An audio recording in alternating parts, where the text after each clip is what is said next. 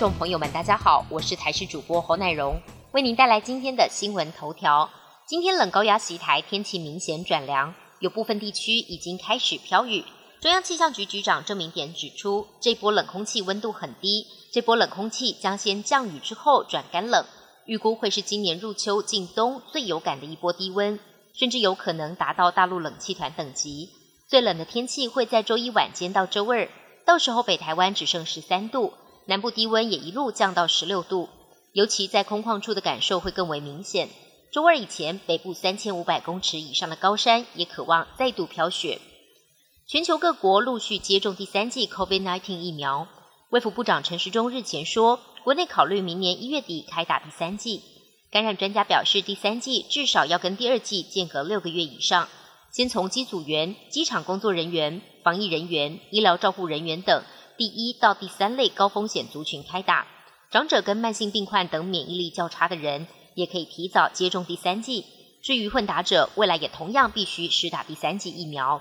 每一年十一月是巴乐产期旺季，往年此时平均批发价约每公斤二十到二十八元之间，今年却来到了五十七点一元的新高价，每公斤零售价可以来到一百六十七块，等于一台斤要卖一百块钱，价格令人折舌。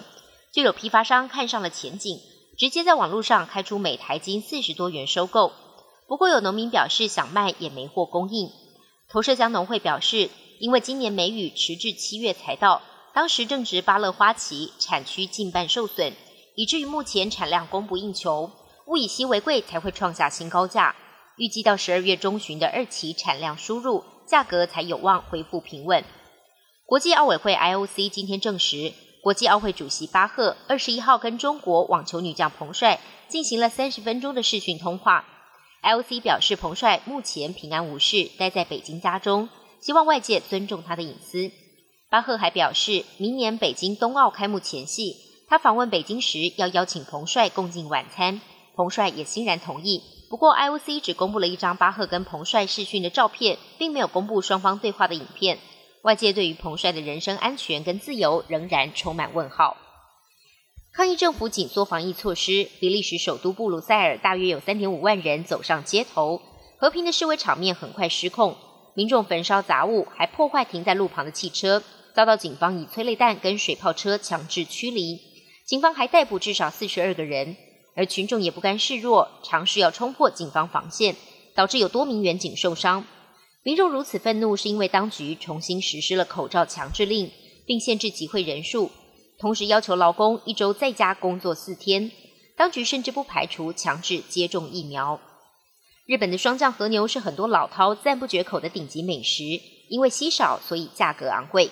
但随着科技进步，人造肉仿真的程度越来越高。最近，日本大阪大学一个团队就宣布了成功开发出利用 3D 列印可以制造出人造双降和牛肉排的全新技术，让爱吃双降和牛的消费者非常期待。本节新闻由台视新闻制作，感谢您的收听。更多内容请锁定台视各界新闻与台视新闻 YouTube 频道。